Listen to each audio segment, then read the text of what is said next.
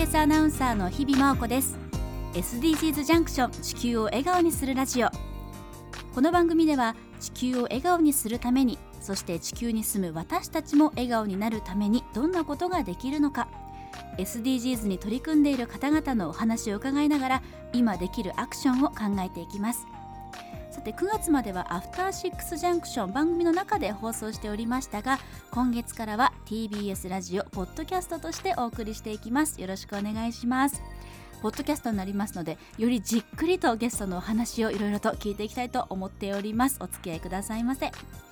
さて第13回のゲストはゴミのない社会を目指して活動している徳島県にある上勝町ゼロウェイストセンター Y Y は英語のなぜ WHY で Y です。こちらを管理運営するリーダー大塚桃奈さんです。お電話がつながっています。大塚さんもしもし。はいこんばんは。よろしくお願いします。はいよろしくお願いします。今日はリモートでということになりますがもうすでにいらっしゃるところが素敵 後ろにはいろんな形の窓やあの障子が重なって形作られてます、ちょっと見たことのないデザインですがこれも町の方から集めた窓なんですよね。そうなんです。あの上勝町ゼロウェイストセンターの、えー、建センターは2020年に新しくできたあの公共複合施設なんですが、はい、まあ、建て直す時に町の方に広報を通じて呼びかけて、まあ、できるだけ新しい資材ではなくて地域にある、えー、廃材や古材を、えー、使おうということで、いろんな形の窓があります。いやデザインも素敵だしもうそこからすでにゼロ・ウェイストが始まってるんですね。そうですね。あの建物そのものからもあの楽しく見て楽しくあの実感できる施設になってます。素敵です。こちら YouTube でも配信しておりますので気になる方ぜひね映像でもご覧いただきたいんですがさて今回なぜ大塚さんにご出演いただくことになったかと言いますと11月9日の木曜日から12日日曜日までの4日間 TBS 放送センターのお膝元赤坂サカス広場を中心に開催される SDGs のイベント地球を笑顔にする広場に設置されます。ゼロウェイストハブを監修されたということでさらにワークショップ11月11日土曜日に参加していただけるということですのでそのゼロウェイストハブについてや大塚さんの日々の活動それから改めてゴミを分別することの重要性などいろいろとお話を伺っていきたいと思います。よろしくお願いします。はいお願いします。ありがとうございます。まず先ほどから私も何度も申し上げてますがゼロウェイストハブゼロウェイストつまりゴミをゼロにということですが改めてどういったものなんでしょうか？教えてください。はいあのゼロウェイストのあのハブということで、えー、イベント4日間開催されるイベント会場で来場者の皆様に楽しく資源循環をあの考えて、えー、一緒にアクションを行っていただける場所になっています。でこのハブでは、えー、会場内に出るゴミを資源と捉えて、えー、10種類に、えー、分別して、えー、資源として回収をしています。でイベント前にはですねしゅあの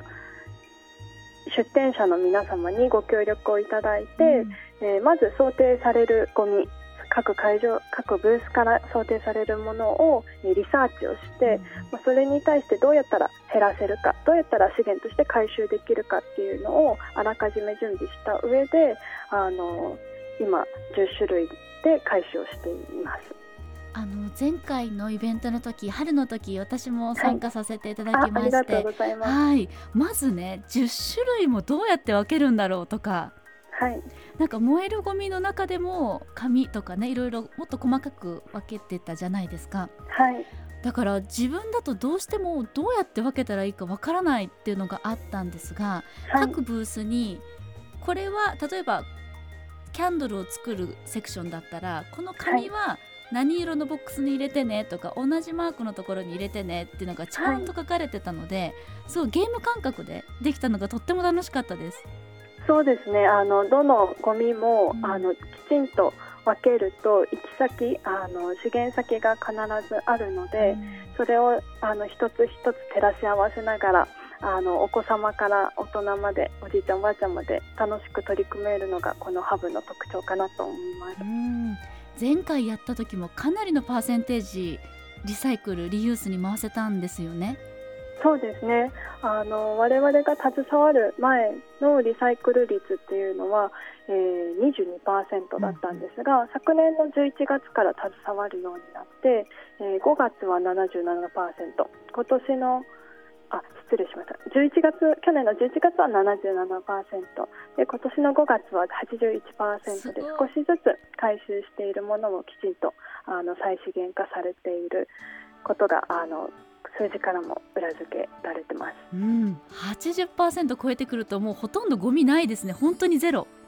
そうですね。うん、ここれからはやっぱりその出てくるゴミに対して今リサイクルはできている状況なので、あと取り組むべきはあの出ないためにどう減らすことができるかっていうのもちょっとずつあの対話をしながら取り組めることを見つけていけたらいいなと思ってます。なるほどそしてあの大塚さん所属されているのが上勝町ゼロ・ウェイストセンター Y というところですけれどもこちらでもゴミの分別などの活動を行っているということですか？そうですね。はい。あのゼロ・ウェイストセンターの紹介を簡単にさせていただくと、えー、徳島県の、えー、徳島県のあの上勝町という自治体にあるあの複合施設なんですけれども上勝町はあの住民が未来のことを考えて日本で初めてゼロ・ウェイスト、まあ、ゴミをゼロに近づけようと宣言をしている町なんですね。でえっと、このゼロ・ウェイストセンターはその活動の中心となる施設になっておりまして、えっと、従来はあの町の住民の方があのゴミを持ち込んでえー、45分別に分別して資源回収を。はい、すごい。ちょっと想像つかない。なかなかもう10種類でもびっくりすると思うんですけど、うん、実はもっと細かく分けられるということで。はい、あのゴミを減らすために、えー、活動をしているゴミステーションがもともと1997年から町にあったんですが、まあ、その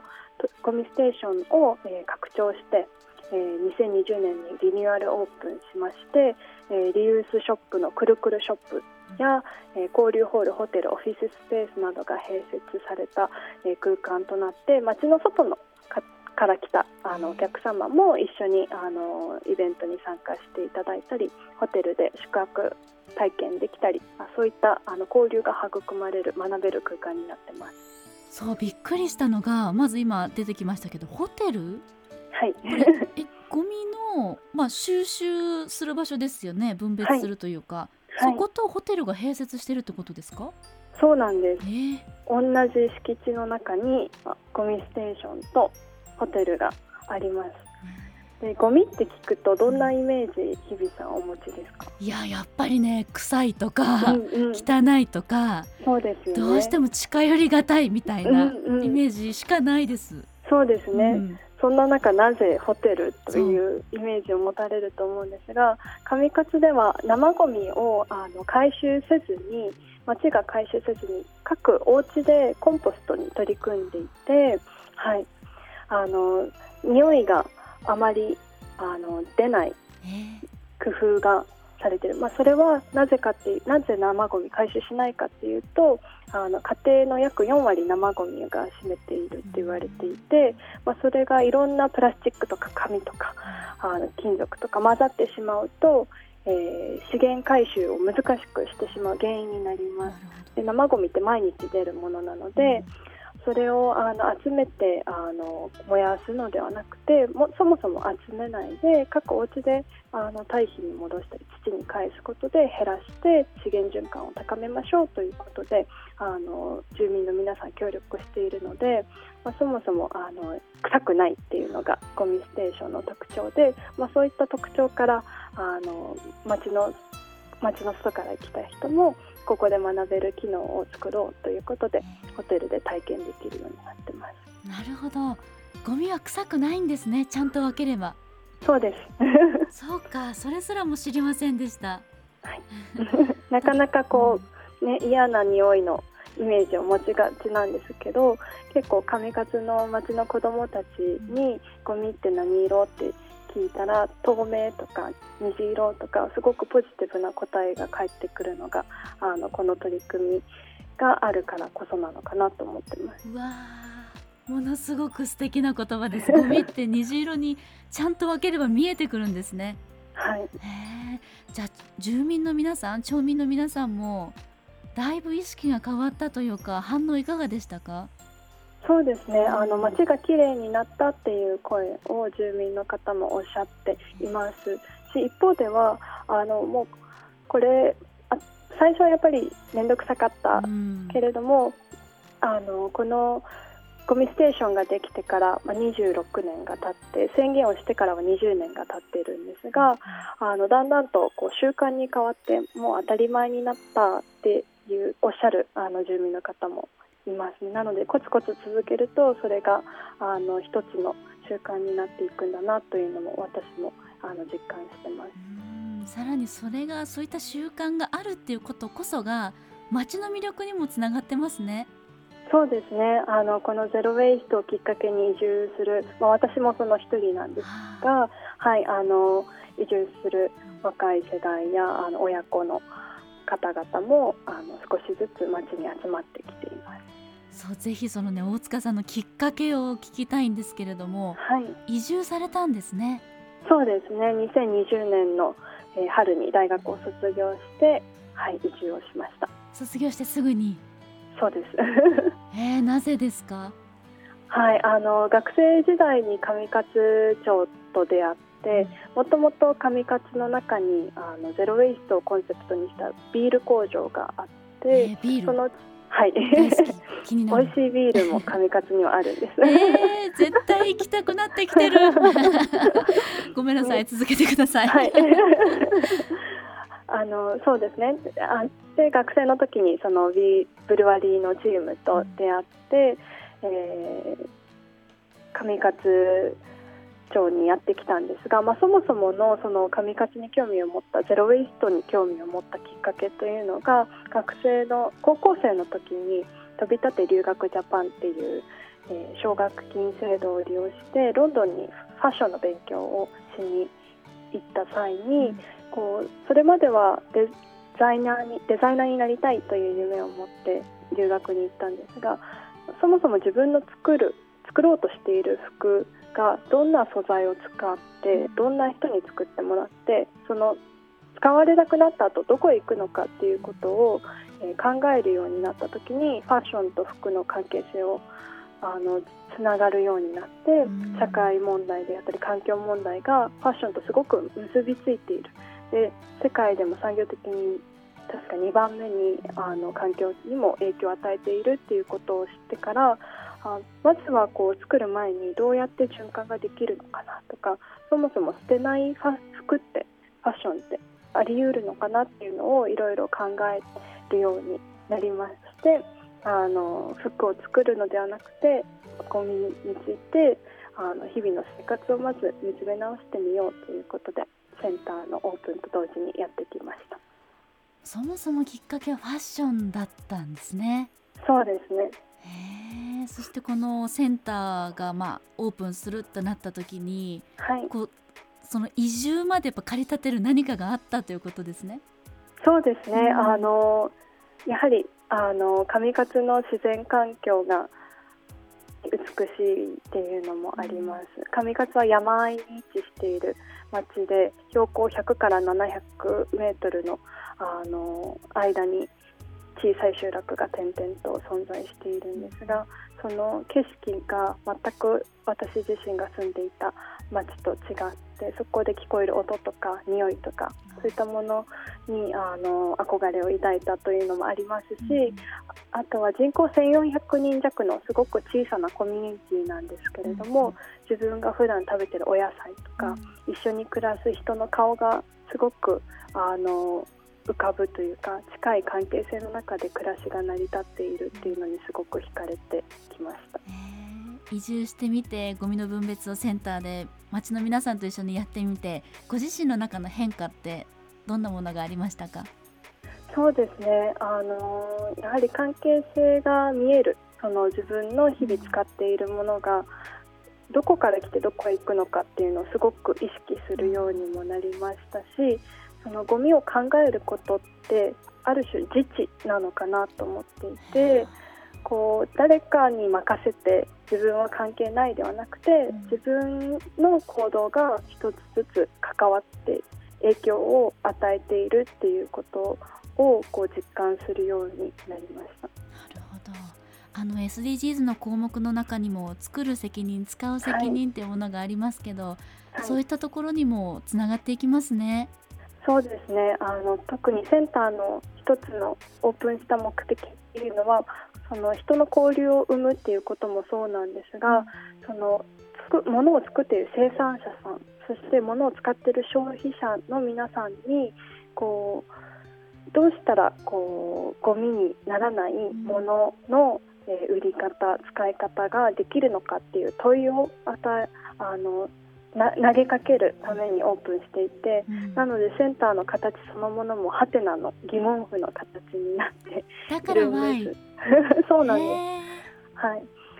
当たり前のようにこう日々あのいろんなものを使ってるけれども、じゃあそれ自分がいらなくなった時にどこへ行くのかってあんまりその買う時点とか使う時点で考えることが少ないと思うんですけど、うん、そのやはりその時買う前に考える作る前に考えなければその後のことがあの循環しなくなってしまうので、うん、あのそうそういった点特にあの上勝は今リサイクル率8割を達成していて全国平均の4倍になっているんですけれども、はい、やはり2割残る2割はどうしてもこう靴やあのマニキュアとか複合素材になっていて、プロダクトそのものが再生難しいんですね、うん、そういった部分を一緒にあの考える拠点としてセンターもあります。なるほど、はい、まだまだやっぱり日本全体を考えると分別は面倒くさいとかやっぱりゴミは汚いみたいなネガティブなイメージたくさんあると思うんですね。はい、このラジオをお聞きの方 YouTube ご覧の方にぜひ何かアドバイス必要なことは何か大塚さんの考えを教えてください。はいそうですねあのゼロウェイストっていう言葉を聞くと、うん、すごくあの制限があってゴミを出さないようにしなきゃならないっていうようなあの思いになってしまうしまいがちだと思うんですけどゼロ・ウェイストは目的ではなくて手段であってこうゼロ・ウェイストに取り組むことによって上勝では今資源の循環も生まれていますし人との交流、まあ、人の循環も生まれているあのいるのでこう一つのツールとして自分の暮らしを心地よく楽しくあの暮らすツールとして取り入れてもらえたらいいなと思っています。うんゴミすらも使っていいってことですね。そうですね。はい、無駄なものはないと思います。なるほど。上勝はだってゴミ収集車も走ってないんですもんね。そうですね。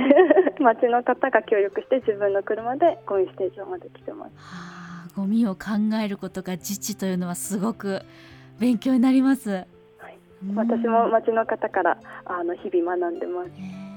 ぜひ大塚さん今後の目標何かあれば教えてください。はい。あのゼロ・ウェイストセンターでは今あの上勝町がですね2030年に向けてゼロ・ウェイスト宣言をあの再宣言しました。ここではあの未来について考える人づくりということであの3つの柱を立てて取り組んでいるんですが、えー、そのうちの1つが、えー、ゴミになるものをなるべくゼロに近づけますということで、まあ、企業さんであったり研究機関の皆さんと一緒にコラボレーションをして例えば靴であるとか服いろんなものをあの一緒に減らしてあの循環できるようにしていこうと考えております。なのでぜひあの何かアイディアがあ学んでみたいっていう方はあの上勝に一度お越しいただければ嬉しいなというふうに思っておりますしどんどんあ仲間を増やしてあの上勝以外にもこの取り組みを今回 TBS さんとも一緒にコラボレーションするようにあの広げていきたいなというふうに思っています。なるほどいや改めてその上勝町がすごく起点になっているし町の魅力が本当にこうゴミの分別というきっかけでものすごくより活発化してるなっていうのを感じますし特にやっぱり過疎化してる地方ですとなかなか土地の魅力がないわって悩んでるところ日本にたくさんあると思うんですね、はい、でもこう上勝スタイルを起点によりこう街の魅力、はい、町民の皆さんの魅力ってどんどん引き出されるなとすごく可能性を感じました。あありがとうございます。ぜひなんか気になる方がいらっしゃったら大塚さんに連絡すればいいのかしら？はい。あの私いや、まあ、実際に街に訪れて肌で感じていただければなと思います、うん、いやとても勉強になりました。そしてあのぜひね赤坂にお越しなさいワークショップもやるということですから、はい、興味のある方私もぜひ大塚さん直接お会いしたいですぜひぜひあの 11日土曜日は1日赤坂にいる予定ですので、はい、お気軽にお声掛けいただければと思います。私もお会いできるの楽しみにしてます。ありがとうございます。さあ今回はゴミのない社会を目指し活動されています上勝町ゼロ・ウェイストセンター Y を管理運営するリーダーの大塚さんにお話を伺いました。改めて大塚さんありがとうございました。ありがとうございましたそして改めてお知らせです。大塚さんが監修を務めたゼロ・ウェイストハブが設置されるイベント地球を笑顔にする広場11月9日木曜日12日日曜日までの4日間赤坂サカスを中心に開催されます。そして土曜日には大塚さんもワークショップを行ってくださいますし私もどこかでイベント参加したいと思っております。ゴミの問題だけではなくて SDGs についてご家族で学べるワークショップイベント実施されますのでぜひ地球を笑顔にする広場お越しください。ということで SDGs ジャンクション地球を笑顔にするラジオ案内役は日々真央子でした。